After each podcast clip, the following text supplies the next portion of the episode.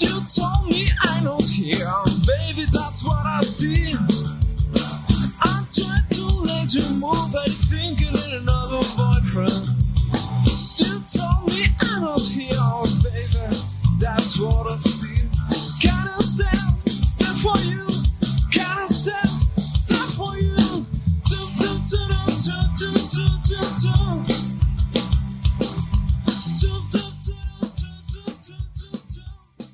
Tal, Lucía? Buenas tardes. Ya puedes abrir el micro, Lucía. Sí, sí, ya, ya, sí, sí. Buenas tardes, Luisma. Buenas tardes. ¿Cómo hago? ¿Cómo hago? Buenas tardes, ¿qué tal? Vaya, vaya, nervios, ¿eh? Esto es como cuando empiezas a salir con alguien la primera vez. Ya te digo, madre mía, house y todo esto, tan nuevo. Bueno, mira, tenemos ahí abajo a Pablo y a, Jorge, ya tenemos dos invitados. Que bueno, no se trata de eso, porque se trata de aprovechar el tirón y, y una vez que grabamos el podcast, pues ya hacer dos cosas a la vez, ¿no? Así que nada, vamos a arrancar. ¿Qué tal por Bélgica? ¿Cómo estás? Pues muy bien, muy bien, muy bien, la verdad. Sí, eh, como se puede estar de bien con esto del COVID, pero bueno, bien, la verdad. Bien, sin quejas, sin novedades eh, y todo tranquilo en casa, que es lo más importante, o sea que bien. Bueno, anda. Oye, siempre, siempre abrimos em, el podcast eh, de la misma manera, que es preguntando a, a nuestro invitado o invitada em, pues cómo ve Asturias desde, en este caso desde la lejanía, ¿no? Hay otras veces que tenemos la suerte de, entrevistar a gente que trabaja aquí, que desarrolla su actividad profesional, profesional aquí, pero lamentablemente para los que tenemos relación contigo, tú ya tienes muchos años o ya llevas muchos años fuera de, Asturias, lamentablemente, pero, pero bueno, desarrollando una actividad profesional que va creciendo poco a poco, porque ya nos contarás ahora a lo largo de la entrevista o de la conversación, porque tienes nuevo, nuevo cargo en Toyota, con lo cual eso siempre es, siempre es bueno. Pero ¿cómo ve Lucía eh, Asturias desde la lejanía? Pues mira, Luis, yo Asturias la veo como la tierra prometida, si tiene sentido. Te voy a explicar por qué.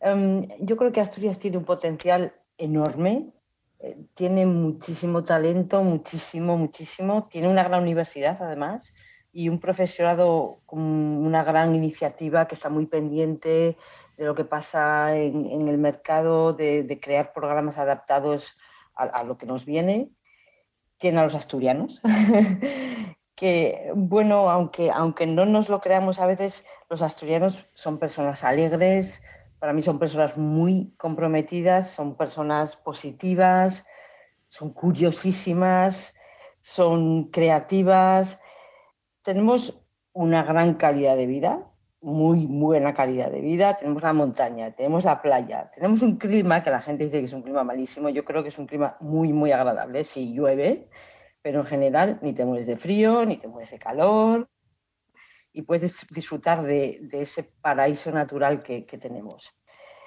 Eh, por otra parte, yo creo que Asturias realmente tiene que tomar las riendas de su propio destino. Tiene que luchar, para mí, por convertirse en una región de referencia, porque la puede, ser, y tiene que dejar de quejarse un poco por lo que se podría mejorar. Sí, es verdad que el transporte pues, no facilita la movilidad, pero por otra parte, el COVID nos demostró que los desplazamientos no siempre son tan necesarios como se cree. Sí que es verdad que nuestra industria tradicional está muy afectada por los retos de descarbonización, etcétera, pero bueno, eso también nos lleva a explorar pues un mundo de posibilidades que aparecen día a día, las nuevas tecnologías, los sistemas de información, de comunicación, recogida y análisis de datos, la sostenibilidad. Eh, entonces, bueno, eh, todos sabemos que estamos en una sociedad que está cambiando a pasos vertiginosos y que al mismo tiempo, pues a día de hoy nunca ha sido tan. Entonces, para mí, o sea, el deber de Asturias por ese gran potencial que tiene, es que es un deber. es, ¿sabes? Aprovechar, aprovechar esa ventaja que tiene decir, o sea, vamos a coger las riendas de nuestro futuro, vamos a decidir trabajar juntos, con firmeza, colaborando. y, bueno, pudiendo convertir Asturias en, esa, en esa región que tiene para mí un potencial infinito y que a veces no nos creemos. Es curioso porque por la mañana eh, me levantaba con, un mensaje de, de Fermín Soneira en, en, el, móvil, en LinkedIn, que me mm. mandaba un vídeo que le, le, grabaron esta semana en Audi, en el que mm. con un perfecto alemán eh, se explica a, a, la gente pues cuál es su cometido dentro de, de Audi y, y, cómo llegó a, Audi ¿no? En, en, sus inicios. Y después me levanto también con otro mensaje de Ángel Suárez de SEAT y, y digo yo, coño, hoy, hoy esto pinta bien, ¿no? Porque además por la tarde tengo, tengo, que, hablar, tengo que hablar con Lucía de Toyota, nada menos. Y, y, y, cuántos asturianos hay, Lucía, en el mundo de la automoción? Bueno, tenemos a Germán Esprales, la directora de recursos humanos de, de ah. Nissan, que lógicamente no lo está pasando muy bien en estos momentos porque le, ha tocado todo el tema de, de la situación de, del cierre de, de, Barcelona, de la planta. Bueno, están ahí en, en situación complicada, pero pero es otro alto cargo que tenemos en el ámbito de, la automoción, que es más en la parte de, personas, ¿no? Bueno, bueno, te diría más, o sea, yo uno de los últimos ingenieros que contacté en mi, en mi puesto anterior es un asturiano, es un asturiano, un ingeniero que es, o sea, el, mejor ingeniero que yo contraté, el mejor ingeniero profesionalmente y personalmente, y de verdad es,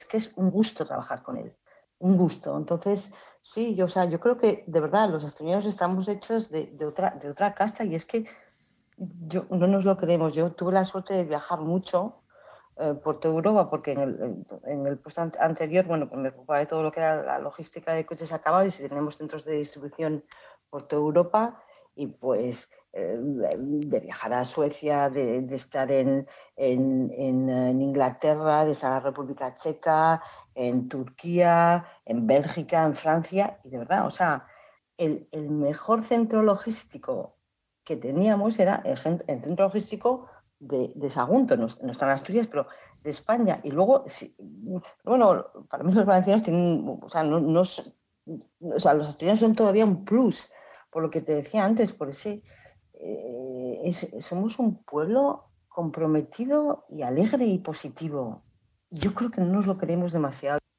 Soy tan fan tuyo, Luisma, porque tú lo crees eso y estás tirando para arriba.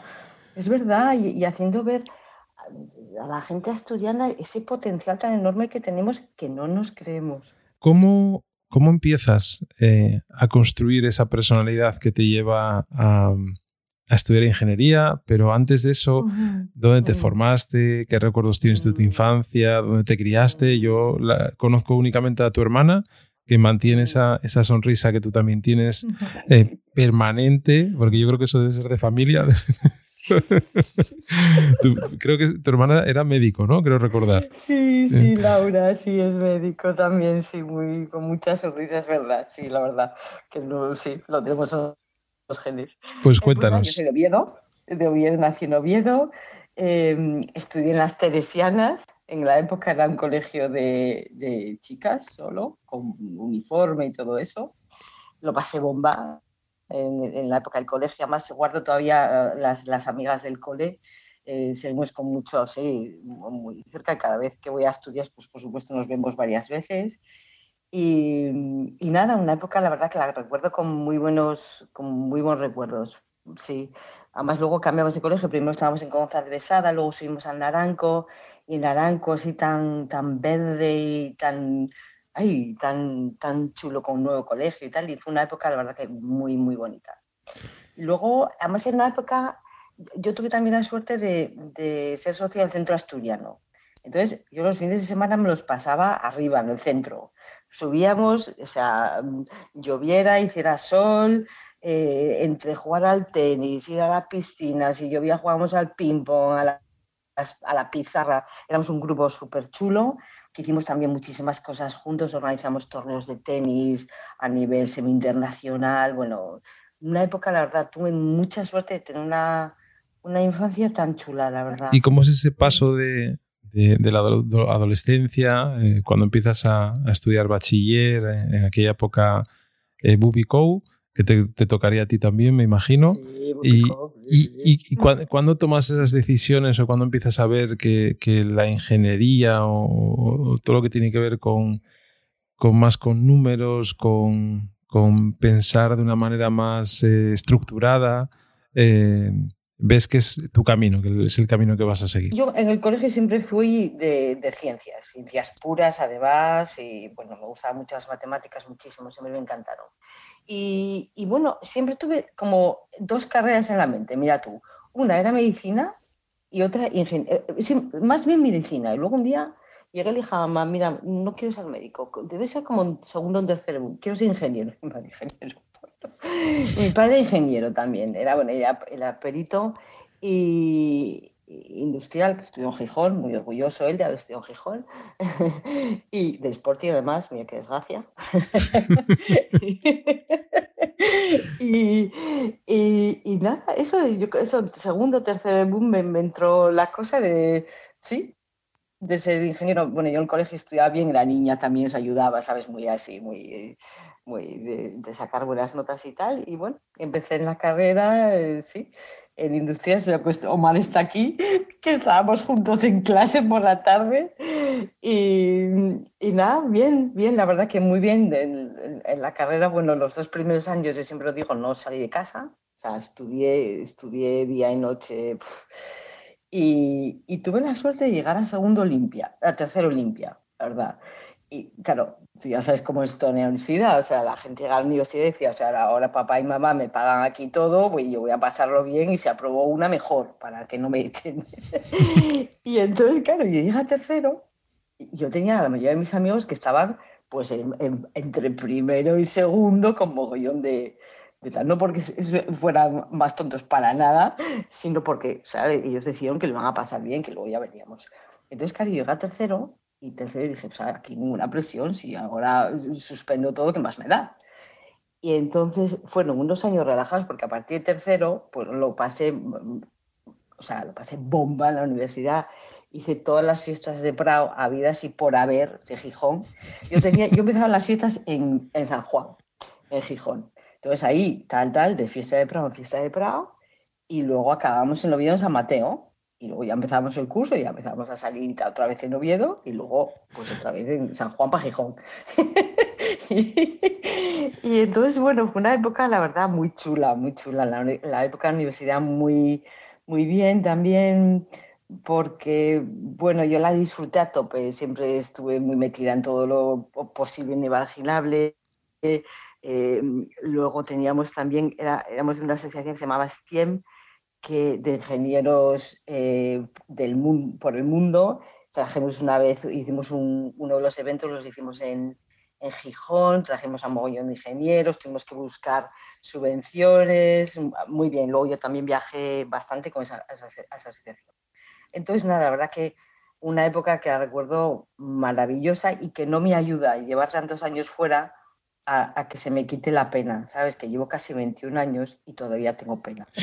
Y, de esa época, de esa época, Lucía, em, ¿qué, crees que, fue lo que más te ayudó después en la parte eh, profesional y, de, lo que no? Porque muchas veces siempre se dice o se, repite mm, mucho mm. esa desconexión que existe entre, mm. entre la universidad y el mundo eh, laboral, ¿no? Con el que te encuentras después cuando sales al mercado y tienes que, lógicamente, competir con otras, otros perfiles que buscan lo mismo que tú, ¿no? Que es eh, posicionarse dentro de una corporación o, bueno, o emprender, que también, lógicamente, es algo que ocurre, ¿no? Pero ¿con qué te quedas y qué es lo que más te costó después cuando diste el primer salto laboral? lo, primero con lo que me quedo es que, claro, en la, en la, ingeniería pues teníamos que estudiar muchísimo. Muchísimo, era, era mucho de memoria y entonces tenías que tener una disciplina, tienes que organizarte, tenías que pensar los bueno, lo que dábamos en clase, los, los, exámenes eran muy distintos, o sea, mm, esfuerzo, disciplina y trabajo, eso sí que, o sea, la, la, universidad me lo enseñó y luego, bueno, pues esa capacidad de razonar, esa estructura que te da hacer una ingeniería.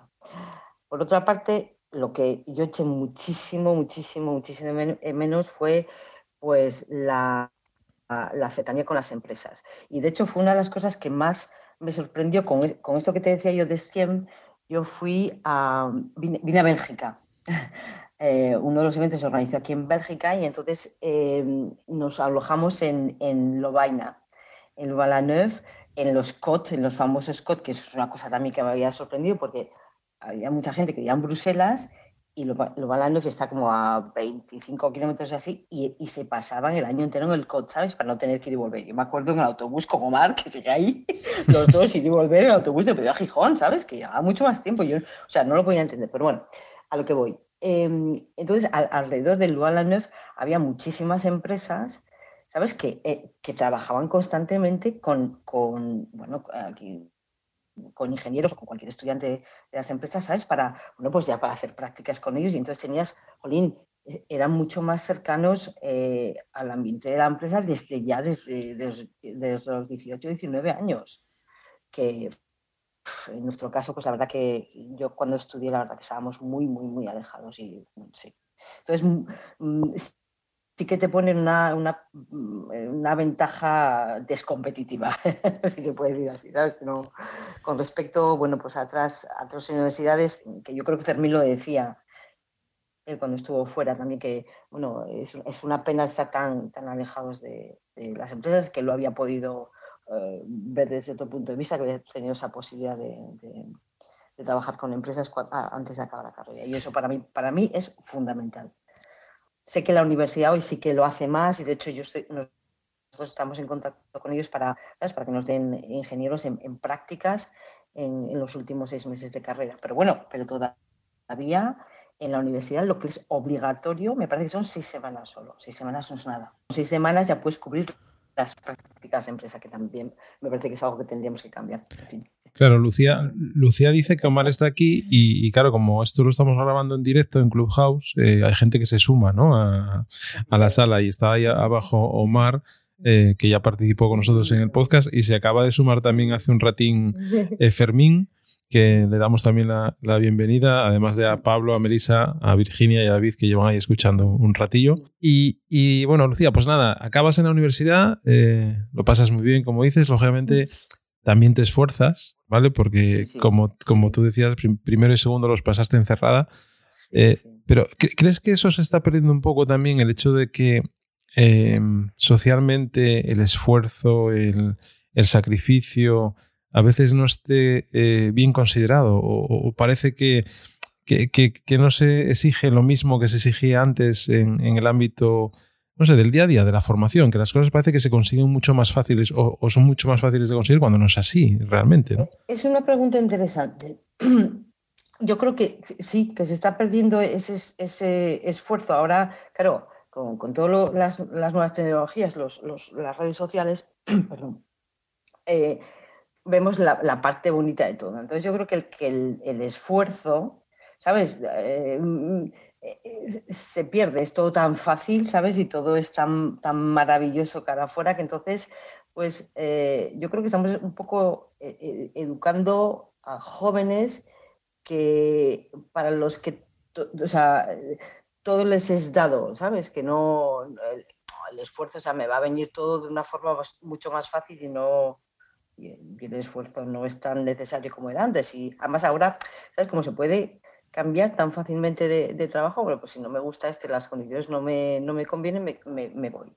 Y, yo sí que, sí que veo una, una pérdida de, compromiso de, los jóvenes en general, que es, o sea, que, es, que es una pena. Yo creo que eh, los padres ahí tenemos un trabajo enorme que hacer de que, bueno, que, vean que, que, el esfuerzo pues sí que, sí que tiene su recompensa. Eh, fíjate que yo también lo, que me encuentro y lo que me estoy encontrando en los últimos meses y, bueno, en los últimos meses, desde hace tiempo, lógicamente, es la gente joven que, está intentando trabajar también por, por, mm, por atraer talento, por retenerlo, eh, gente que sale de la universidad, eh, por poner en valor lo que ellos hacen y por generar esos contactos que decíamos antes con con las empresas también, ¿no? Y, y, sí es verdad que muchas veces se dice de los jóvenes que...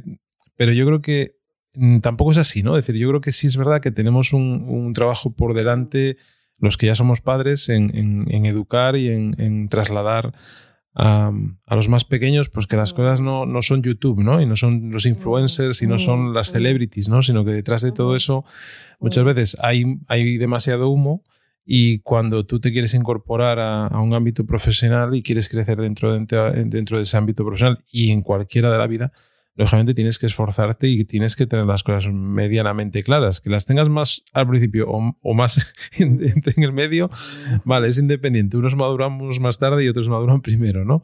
Pero yo creo que en ese sentido, pues bueno, hay, también esperanza. Yo por lo menos así lo veo en, lo que me encuentro en mi entorno. ¿eh? Sí, sí, es verdad, estoy de acuerdo contigo. Yo creo que hay un poco los dos extremos. E, el término medio como que se está perdiendo mucho. Hay jóvenes también que vienen con una, con una garra que es, o sea, que es, que es para dar miedo, que dices tú, o sea, por favor, en cinco años van a coger nuestros puestos, ¿sabes? Eso sí que lo hay, pero un poco al otro extremo, ¿sabes? Y luego, pues, pues hay sí, esa otra parte de decir, bueno, pues lo que veo en casa es fácil y, es un poco humo y, lo sigo también. Entonces, bueno, un poco de, parte, de, mostrar más esos role models que llamo yo, esos jóvenes que, tienen esa capacidad de, drive que es muy, muy grande también. ¿Y, cómo llegas a tu primer trabajo? Uy, al primero pues llego, mira, una cosa también muy curiosa. Empecé a trabajar en, en Asturias yo, como acabé el año, dije, bueno, como todos mis compañeros están, están todavía y siguen, yo todavía me quiero quedar. Eh, había pedido una beca Erasmus. Dije, no, voy a... Yo hice organización industrial, siempre lo cuento, es mi primera misión posible, porque no lo había en la escuela. En el año que yo lo quería hacer, que era, o sea, en cuarto nos especializábamos, y, a mí me, atraía muchísimo lo de la organización industrial, lo de sí, reorganizar, que todo fuera como mucho más eh, lean, que no conocía el término lean, pero bueno, que, ¿sabes? Que no tuviéramos desperdicios, que también un poco por darle pues a los trabajadores de las empresas y a los, sí, a los, trabajadores un poco esa, pues esa forma más fácil de, trabajar. Eh, yo me peleé, me manifesté y tal, y luego pusieron organización industrial en, cuarto. Entonces hice cuarto, quinto, sexto de organización industrial y luego, como, bueno, dije, voy a intentar hacer mecánica y pedí una beca Erasmus y me la dieron. Pero al mismo tiempo, eh, Eolo, Gaila, en la época, que buscaba un ingeniero, un ingeniero de organización para, reorganizarles un poco el layout que tenían porque habían crecido muchísimo y tenían bueno, tenían las máquinas, las, máquinas de coser, una, cada, una en un extremo de, la planta, etc. Entonces, bueno, pues aplicamos varios y me escogían. Entonces no me fui. Eh, de Erasmus me quedé en Asturias y siempre me quedó eso detrás. Entonces, bueno, de ahí lo de lo, lo era por un año en unas plazas y de ahí me, siguió, o sea, el, tema de yo me quiero ir, me quiero ir. Entonces, en la época Río había abierto una planta y eh, contrataron un ingeniero para irse a Bruselas, con la empresa de contratación que les había contratado a toda la gente de, en la planta de Asturias. Y ahí me fui a Bélgica durante dos años, un poco, ¿sabes? Con la idea, en principio durante dos años, con la idea de, pues, de trabajar fuera, de ver un poco, pues sí, Europa, cómo trabajaba y tal, y siempre pues con la idea de volver, ¿sabes? De aprender un poco pues cómo se hacían las cosas bien en Europa, con esa idea de que en Europa se hacen las cosas mejor que en España, y volver para Asturias. Y luego, pues bueno, pues por, las cosas de la vida, al final eh, Río Glass quería que me, que me viniera para la planta que tenían en, Burgos antes del año. Yo antes de dos años, de los dos años yo decidí que no, era, no era bastante tiempo y, decidí buscarme otro, otra empresa también del automóvil. Eh, y luego eh, como, como proveedor de, de, uno de nuestros competidores, que siempre, bueno, pues hago muchas comparaciones con esa época porque es muy interesante ver cómo, bueno, cómo Toyota nosotros tratamos a nuestros proveedores y de ahí pues ya empecé en Toyota, encontré a mi marido, entonces bueno, pues la, la combinación de los dos, sobre todo, claro, la, la, familia, pues decidió que, en fin, que en vez de pasarme dos años en, fuera, pues me aquí estoy desde hace casi 21. Mayo, el Día de la Madre, me marché. Ya, llevas unos cuantos, ya llevas unos cuantos. ¿Y, qué, ¿y qué te encuentras en, en Toyota cuando entras a trabajar? ¿Y qué te encuentras ahora, cuando acabas de pegar ahora un salto también eh, profesional? Eh, ¿Cómo, no sé, resumirías toda, todos esos años que llevas, pero sobre todo cuando, te, cuando entraste, ¿qué fue lo que más te sorprendió de la organización? Qué buena pregunta. Em, cuando, pues mira, cuando entré, claro, me encontré con una empresa pues muy japonesa, yo de Japón no conocía absolutamente nada, una cultura eh, muy top-down, em, eh, los jefes japoneses, todo muy japonés, todo muy, pues muy polite, muy, ¿sabes? Muy, sí, muy, muy estructurado. Bueno, una, una, una, una, gran empresa que sigue siendo hoy, del respeto y la mejora continua. Pero bueno, yo siempre digo que, claro, el respeto en, Japón es, es distinto al, al, respeto europeo, ¿sabes? El, el, respeto en Japón es un respeto por el trabajo, es un respeto por el, por el individuo, por supuesto, pero por el trabajo sobre todo, con, con esa, esa mentalidad de mejora continua. Entonces, bueno, una empresa muy, muy estructurada, muy organizada, con unos grandes valores Em, pero muy masculina. Y, y, bueno, yo me doy cuenta ahora, ¿sabes? Porque bueno, entras ahí, yo además, bueno, nunca tuve problemas en, ese sentido, pero bueno, muy, sí, muy jerarquizada, con muy poca mujer en puestos, en puestos altos, ninguna que yo, que yo me acuerde, que yo recuerde. Y claro, hoy es una empresa totalmente distinta, es una empresa eh, bueno, que sigue con esos valores enormes de respeto y la, mejora continua, por supuestísimo. Em, pero bueno, una, sobre todo en Europa, una empresa que, le ha dado mucho más eh, cancha a los europeos en sí, porque cuando yo llegué, todo el top management eran básicamente casi todos japoneses, ahora cada vez hay menos, no porque que está muy bien, por supuesto, y tenemos muchísimos, pero bueno, en los, en los puestos pues, de, de, más alto nivel son casi todos europeos. Y, y, una empresa, bueno, pues que ya mucho, o sea, muy, muy abierta, muy con, con ah, sí, aperturas de todo punto de vista. En el tema de mujer, pues estamos haciendo muchos, muchos esfuerzos también. Y, y bueno, una empresa, sí, muy distinta, muy moderna, muy ágil, eh, maravillosa. O sea, yo, bueno, y lo, sabes, Luis, yo no tengo palabras para, para hablar de, Toyota, me parece una, empresa fantástica em, porque es una empresa muy de walk the talk. ¿Sabes? Nuestros valores no son unos valores que están en una pared, sino que son valores, ¿sabes? Que los vives desde dentro. Y dentro de, de, todos los puestos por los que has pasado. Explícanos un poco cómo, cómo, cómo llegas, cómo vas eh, mm. pasando por distintos mm. puestos y, después explícanos un poco pues cuál es tu nueva responsabilidad desde hace mm. poquito. Dos días, sí.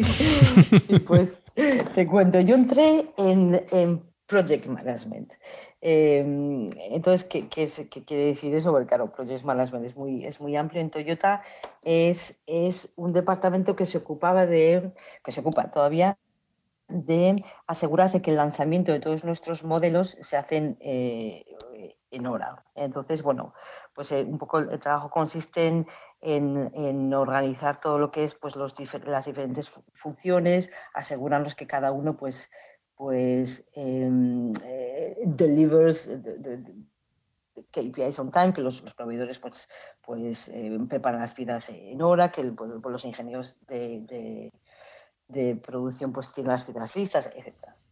Entonces, em, yo estoy ahí unos años, la verdad que una época así muy, muy chula también, porque cuando yo llegué, el, cada uno de los, o sea, el Project Management estaba en cada una de las plantas. Entonces teníamos función de Project Management eh, un poco por toda Europa y cada uno pues lo hacía un poco a su forma, ¿sabes? Entonces, en función de, la planta o en función, sí, pues el, departamento o, ese equipo era una cosa u otra. Entonces, bueno, pues no teníamos muy claro pues cuál era nuestro valor añadido y tal, porque claro, una función de project, project, management puede ser muy, muy vaga en sí.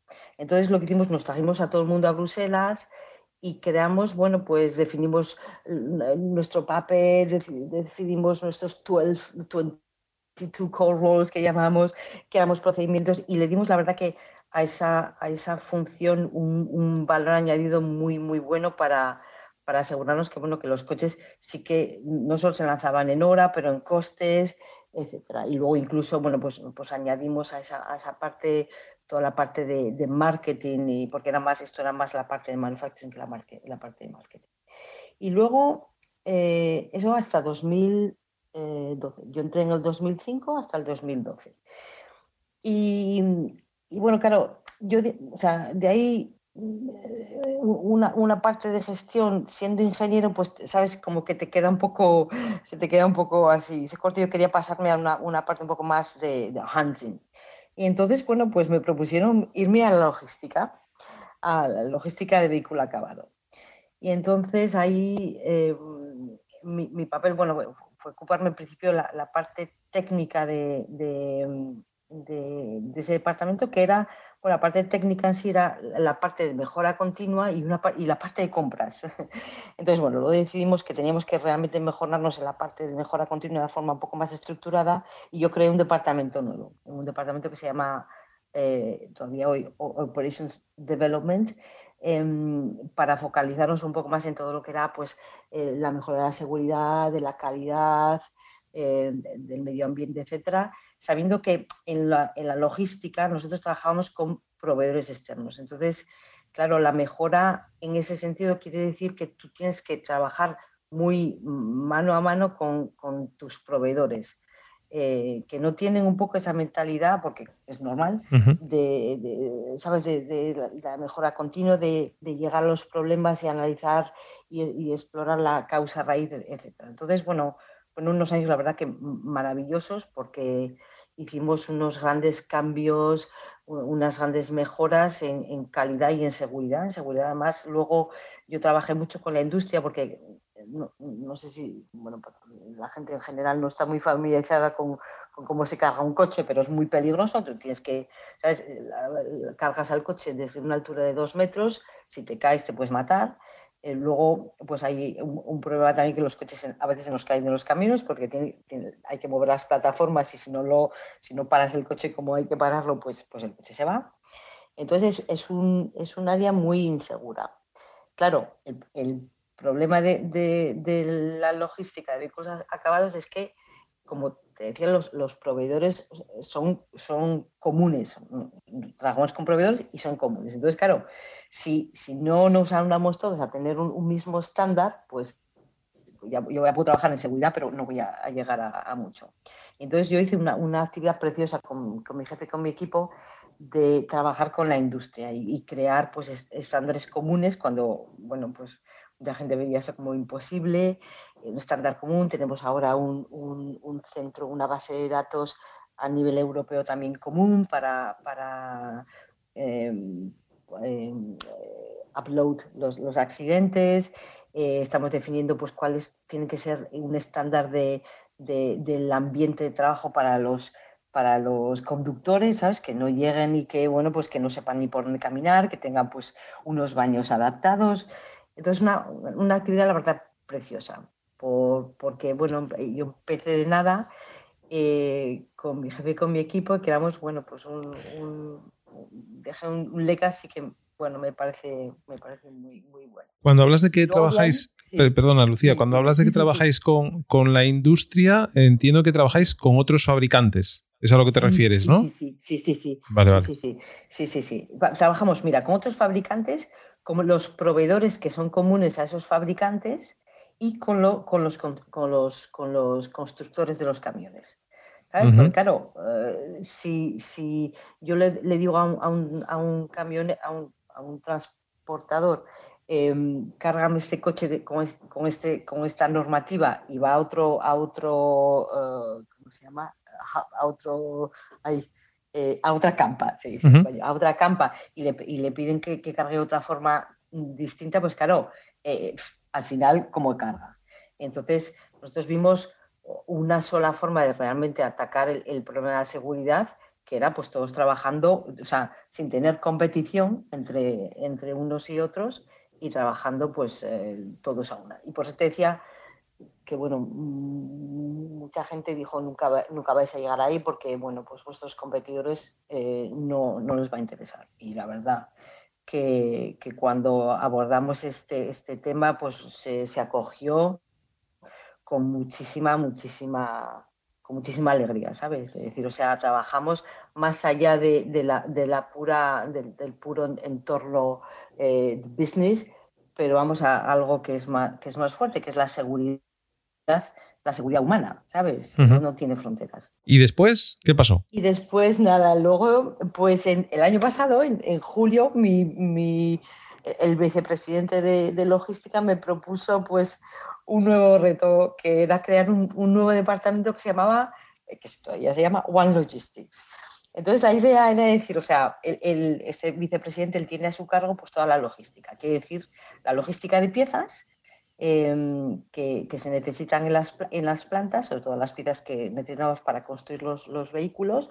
Luego, la logística de los repuestos y la logística de los coches. Entonces, bueno, esas tres logísticas, pues tienes áreas comunes, tienes áreas comunes de seguridad, comunes de seguridad, de medio ambiente, de cómo, cómo atacamos finance, por ejemplo, cómo se estructura pues los estándares que tenemos, cómo hacemos un, common reporting, cuál es nuestro, nuestra estrategia de, de technology.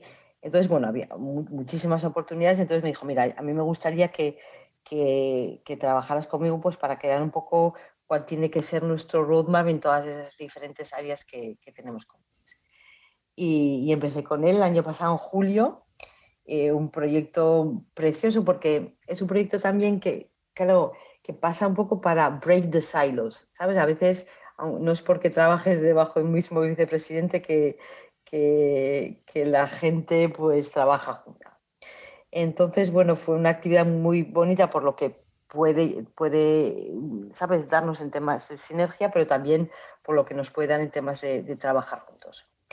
Y, nada, estoy trabajando con él y, y, el, y, en febrero de este año pues me, bueno, me dijo que me iban a, dar un ascenso en abril, que es una época que normalmente no, no se dan ascensos, pero viene dentro de una transformación que, Toyota eh, hizo, que llamamos Phoenix, que es un poco reestructurar la forma en la que nos organizamos. Para, y, qué quiere decir esto? No, quiere decir que estemos echando a nadie, pero es, simplemente organizarse de una forma mejor. Entonces, bueno, pues este, este proyecto Fénix, que quiere decir que es quitar, una vez, pues capas. Em, entonces, bueno, que tengamos un management que sea un poco más extendido y luego, bueno, pues que a nivel ejecutivo se quite un nivel. Antes teníamos lo que llamamos General Manager y Director.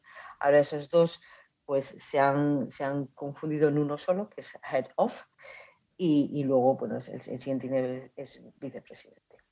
Y nada, y me, pues yo tengo la, la, suerte de, de, que me haya propuesto ser el Head of de del PSG, que Ops Control, que es la PSG son los la logística de, repuestos. y, bueno, pues gestión, voy, la, la, parte de mi responsabilidad va a ser eso, control de operaciones, que es bueno, pues un área muy, muy amplia. Con, me llevo además conmigo, te voy a explicar, el área Em, es pues todo lo que es la parte de, técnica, la parte de, calidad, de packaging, todo lo que es también la era de, finanzas, cómo gestionamos las finanzas en, la logística de repuestos.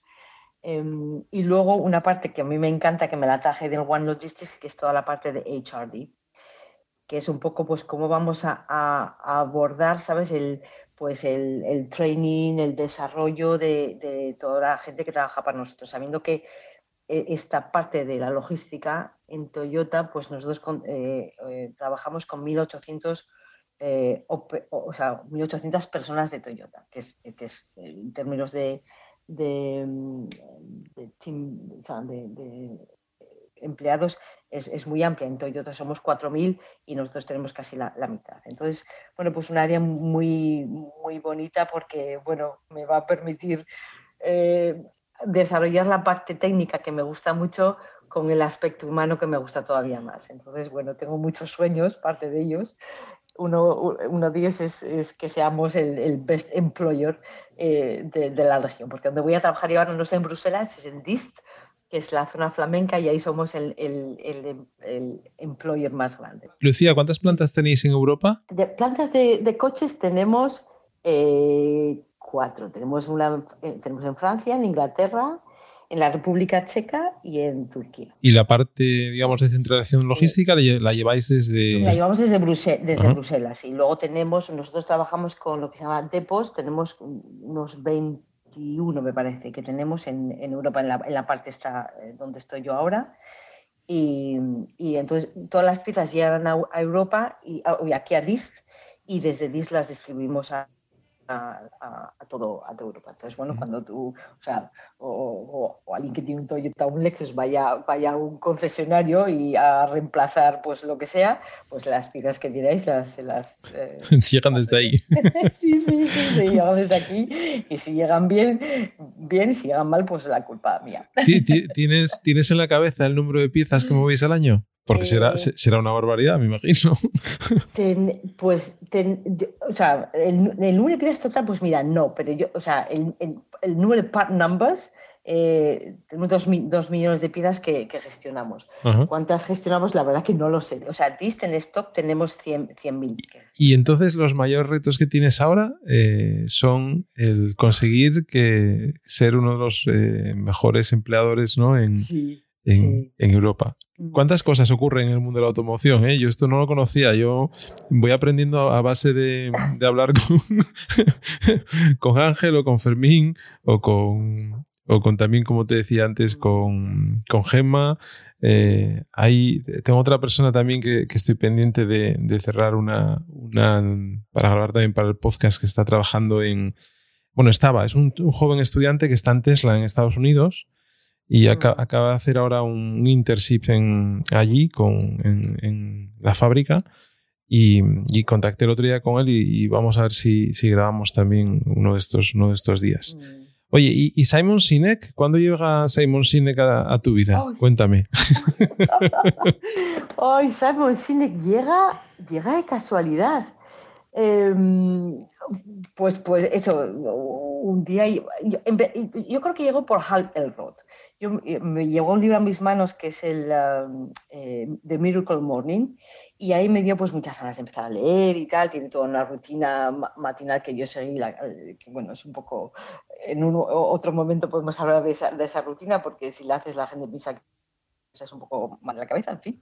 Entonces, bueno, a través de Hal Elrod, una de las cosas que dices es que, bueno, pues que, que, leas y tal. Y entonces llegó a mis manos Simon Sinek y su famoso Start With Why y a mí la verdad que es, eh, me, impactó y es, y es algo que, bueno, llegó a mi vida y lo, lo, aplico mucho. Entonces voy a explicar un poco el, el famoso Start With Why. Él dice, claro, que en general, pues todos sabemos lo que hacemos. Eh, todos personalmente o las empresas saben lo que hacen. ¿Cómo lo hacen? Pues mm, no siempre. Y el caso más, más banal que puede existir es pues mm, cómo vas de aquí al supermercado. Coges el coche y cómo llegas, pues a veces ni lo sabes. Y a veces te asustas hasta que estás hasta mirando el teléfono y que te puedes dar matado. ¿Y, por qué lo haces? Pues ni idea, tú porque vas al supermercado, vas a comprar comida siempre por el hecho de comprar comida, vas a comprar comida porque quieres, em, em, bueno, pues alimentarte de una forma más sana, ¿por qué? Entonces él habla de, la pirámide, de transformar eso en una pirámide y empezar por, el, por el por qué porque haces las cosas, eh, eh, with the purpose, why. Eh, y luego con el how y luego con el what. Entonces, claro, o sea, yo, eso se aplica, por supuesto, a todo. Y yo eso lo traduzco personalmente a Toyota. Yo siempre hablo de, del Toyota Golden Circle, que es una cosa que, claro, es un término que, nosotros no, utilizamos. Em, pero claro, es, o sea, es que tiene una aplicación directa nosotros en Toyota, la misión Toyota, ¿qué es? Es mass produce happiness. Mira qué misión más bonita. ¿Sabes? Producir felicidad a tope. Em, luego, claro, si hablas del, cómo, los valores. Los valores, nuestros valores de respeto y mejora continua, que bueno, ahora, ahora hemos transformado en, el, lo que llamamos el 5C, 5Cs, que eh, eh, se refiere a lo mismo, lo explica un poco de otra cosa. Los 5Cs es collaboration, courage, eh, etcétera.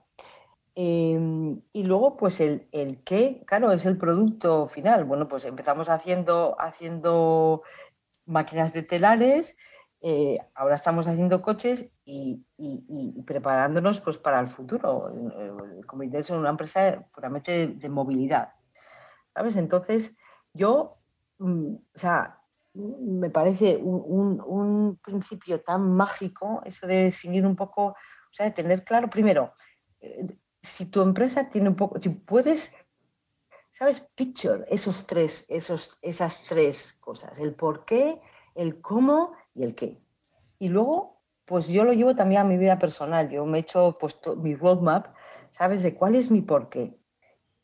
Y yo lo tengo escrito, mi por qué, yo siempre lo digo, mi, mi por qué es crear un mundo interdependiente, y luego explico lo que quiero decir con eso, en, el que, en, el, que todos seamos la mejor, la mejor forma de our best self. Entonces, ¿qué es la interdependencia? Es un concepto que también lo leí en otro libro que es de Stephen Covey, que, que habla que, claro, habla de los tres estados de, de, una persona. Habla del estado independiente, dependiente, perdón, el primero, pues cuando eres pequeño, cuando eres un niño, pues no puedes, no puedes em, hacer nada por ti mismo o, poco. Luego habla de un espíritu independiente, es cuando pues ya, tú ya pues te vas por ti mismo, ya tienes tus, tus, estudios, ya tienes tu trabajo, tienes tu casa, tu familia si la tienes. Y luego, claro, él dice que el tercer estadio, el estado pues de perfección, es ese estado interdependiente en el que pues cada uno ayuda a la otra persona y ayuda a otra persona con lo, con lo, con lo que tú eres y, tienes, ¿sabes? Para, bueno, pues tener un espíritu totalmente abierto y decir, este soy yo, con mis defectos y mis, y mis cosas buenas, que todos las tenemos, y entonces yo te aporto mis cosas buenas, y si tú me aportas las, las tuyas, pues, pues podemos llegar a ser grandes personas y hacer grandes cosas. Qué difícil, ¿eh? Eso. sí, es, pero es difícil, sí, es difícil, sí, es difícil. Digo, digo, digo difícil cuando mm. depende de otras personas también, de involucrar a esas personas en, esa, en esa misma filosofía, ¿no? O sea, si uno lo tiene claro, bueno, no es tan difícil, pero cuando yo te tengo que convencer a ti de que te alinees conmigo y de que vayamos de la mano y que bueno, esto es como, como el matrimonio, ¿no? Eh, esto es como la, relación de pareja. pero, pero que no es fácil, no, no es fácil. Yo, volviendo a lo que decíamos al principio del esfuerzo, del sacrificio, al final, eh, tener una rutina eh, supone tener, un, tener las cosas claras y, tener que hacerlo día a día supone, pues seguro que renunciar a otras cosas, ¿no? Pero en esa renuncia seguramente que está tu objetivo o tu, o tu misión, ¿no?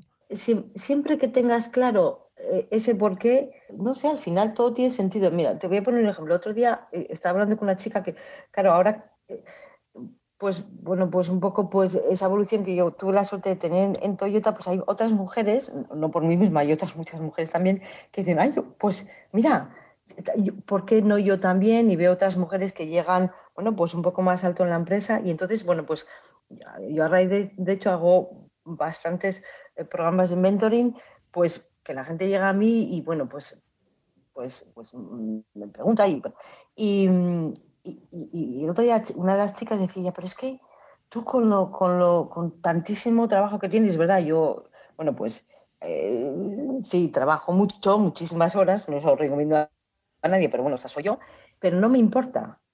De verdad, lo hago, o sea, lo hago con, con es la parte del día que más me gusta. ¿Sabes? Cuando puedo ayudar a alguien a, decir, mira, claro que puedes. Y en esta conversación, por ejemplo, esta chica decía que había abandonado su idea de ser una manager porque ahora estaba en otro puesto y en ese puesto pues tenía que ir a reuniones pronto por la mañana y bueno, pues como no iba a poder ir ya y, lo había quitado de su lista. Digo, pues no. Y al final, bueno, lo puso. Para lo que te voy es, yo, yo solo dije, dije, mira, es que mi propósito es la interdependencia, ¿sabes? Es que cada uno se dé cuenta que, puede, que es, es único y que puede cambiar el mundo.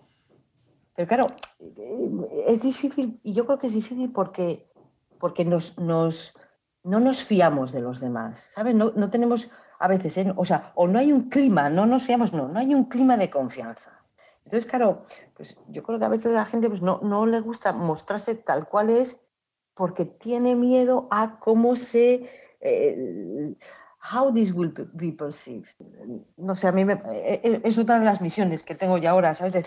donde yo estoy, que es un, que es un, bueno, pues es un, es una, es una empresa muy, flamenca, muy, ¿sabes? Muy, pues la gente no, no, no, se ha movido mucho de decir, o sea, y, cada uno pues en, su área de decir, no, vamos a trabajar juntos porque es que podemos hacer cosas enormes. Y yo lo creo firmemente, pero claro, hay que crear un, un environment de trust. Si no, es muy difícil crear ese espíritu interdependiente. Yo creo que lo que se trata es de, unir a, las personas, ¿no? O sea, si tú tienes la capacidad y la oportunidad de unir a personas y que esas personas tengan ciertas vinculaciones comunes, pues ahí pueden surgir oportunidades, lógicamente, ¿no? Mm. Si no es, es complicado. Pero bueno, mm. yo creo que, que, el, mundo va hacia ahí, ¿no? Y cada vez yo, no sé si esta situación que estamos viviendo también nos ha hecho reflexionar y nos ha hecho pensar que, que muchas veces eh, ese egoísmo cerrado que podías tener antes más defendiendo lo tuyo y, y ese mm. conocimiento llevarlo solamente hacia adentro y no compartirlo, que eso al final, mm, bueno, te puede dar cierto recorrido, pero si quieres, eh, no sé, construir cosas nuevas y que impacten a la sociedad y que tengan ese recorrido que nos gustaría a todos, pues es, complicado si no lo haces así, ¿no? Yo, creo que, no sé, mm, mm. seguramente que la situación que estamos viendo nos, está ayudando un poco a eso también. Sí, sí, sí. Y, una, una, de las áreas que yo lancé este año contra, contra Logistics, Diversity and Inclusion, eh, que ahora está muy, de mola, el, famoso DNI. Eh, y eso también ayuda, ¿sabes? El, es diversidad e inclusión, que se llamará en español. Eso de, decir, o sea, todo, todos, tenemos, todos podemos aportar. Pues claro, todos podemos aportar si nos escuchamos, si nos escuchamos de una forma abierta, em, si compartimos, si, si, ¿sí? Con ese, eh, ¿sabes? approach estamos realmente dispuestos a escuchar de forma activa eh, y, a reconocer que las, que las diferencias, aunque en, un principio nos puedan chocar, pues conducen a cosas enormes y buenísimas. Entonces es un poco, ¿sabes? Es todo parte del mismo por qué, ¿sabes? Diversidad e inclusión, porque, bueno, si también podemos, yo puedo llegar a, aportar eso y, a, que sea una gran actividad en la logística, pues me va, nos va a ayudar a todos. Entonces vuelvo a lo mismo, a la importancia del porqué. Volvemos a, Simon Sinek y, a ese mensaje que te mandé el otro día cuando lo vi en Clubhouse y digo, me castes para Lucía, tengo que... no me voy a creer. Tengo que mandárselo para que lo escuche, que lo escuche en directo. Oye, una, una cosa que como estamos aquí en, un poco en familia, pero por si ah. como tenemos a, a Pablo, a Ana, a Melissa, a Teo, a, David y, a Fermín, si alguno de ellos queréis hacer una pregunta a Lucía, que es la primera vez, bueno, es la segunda, el segundo programa que grabamos en Clubhouse, pero es el primero que grabamos dentro del, del Club de Asturias Power, mm. pues levantáis la mano y, le hacéis una pregunta a Lucía. Mm. Ojito, Toyota, Toyota frente a Audi. No, no me da miedo ninguno. Hola Lucía, Luisma. Hola Fermín. ¿Qué tal Fermín? Vaya lujazo. ya te digo. Aquí encantado de, escucharos a los dos. No, simplemente me uno para darle enhorabuena en directo a Lucía. Ya se lo he escrito en LinkedIn, pero solo quería, quería, aprovechar la oportunidad de darle enhorabuena y, y, decirle que fantástico. Ser la responsable de operaciones en Toyota, no sé, es como ser la responsable de, del cronómetro en Rolex. Es precisamente el punto fuerte de Toyota junto con muchos otros. O sea que, que, enhorabuena. Yo creo que, como tú bien dices, hay que darle, hay que darle la enhorabuena a Lucía por esa responsabilidad y por toda su trayectoria. Y, y bueno, desde aquí, pues lógicamente lo hacemos, ¿no? Eh, así que, Lucía. Y yo por mi parte a Fermín también, que se, yo seguí el vídeo, me parece que estás haciendo o sea, un trabajo increíble, muy profesional, la verdad que es, es, una maravilla verlo eso también. Nos, respetamos muchísimo y es, es como un orgullo ahí ver. Por supuesto. a, nivel de marca, que, Toyota es un ejemplo de mucho, pero por supuesto a nivel personal. Decía que hace tiempo que nos conocemos ya y, lo he dicho, enhorabuena. No os quería robar más tiempo, gracias por, por, lo del vídeo. Y compartimos muchas cosas, entre otras cosas el, el círculo dorado de Simon Sinek y el porqué de las cosas. Y, y, en eso estamos todos empujando un poquito. Así que un, un beso y un abrazo. Oye, Lucía, pues em, venga, por, por, no robarte más tiempo de esta tarde de, eh, sábado, que aunque nos lo pasamos bien y, hablar contigo es un gustazo siempre, además, eh, a, cualquier hora y en cualquier momento. Em, yo siempre digo lo mismo al finalizar, que, Lucía, nos vemos en el camino, ya lo sabes. Por, supuesto que nos vemos en el camino, Luis. Muchísimas gracias. Enhorabuena, y ya te lo dije mil veces tenías, tenía que haber mucha más gente como tú. Ya sería otra Lo tenemos que construir entre todos, eso. No, no, no, queda más, no queda más. Venga, me despido con, me, despido con una, una canción, ¿vale? Y, así cerramos de manera, de manera optimista. Venga. Muy bien. Un beso, un beso, muy, un beso muy fuerte. Un beso a todos. Venga, hasta ahora. Adiós, adiós.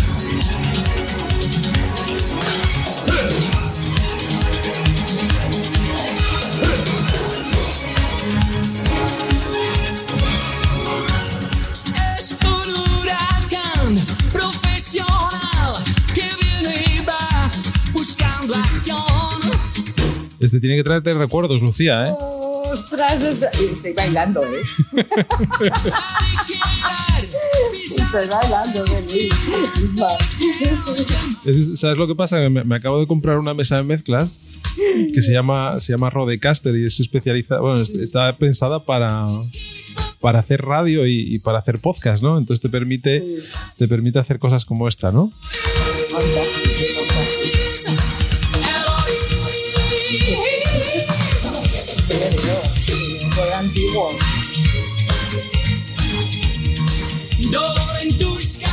Bueno, Lucía, pues nada, te la dedico. Un beso muy fuerte. Gracias, un millón de besos. Ya sabes, que me da una energía todo esto. Que bien, es como estar en Asturias. muy bien. Ya me considero haber salido por ahí. Venga, pues un, abrazo a todos y mañana publicamos mañana publicamos el podcast. Un abrazo fuerte. Venga. Muy bien, hasta luego, hasta luego. Muy bien, a ti también. Adiós, termina la Melissa, David. Adiós. Hasta luego.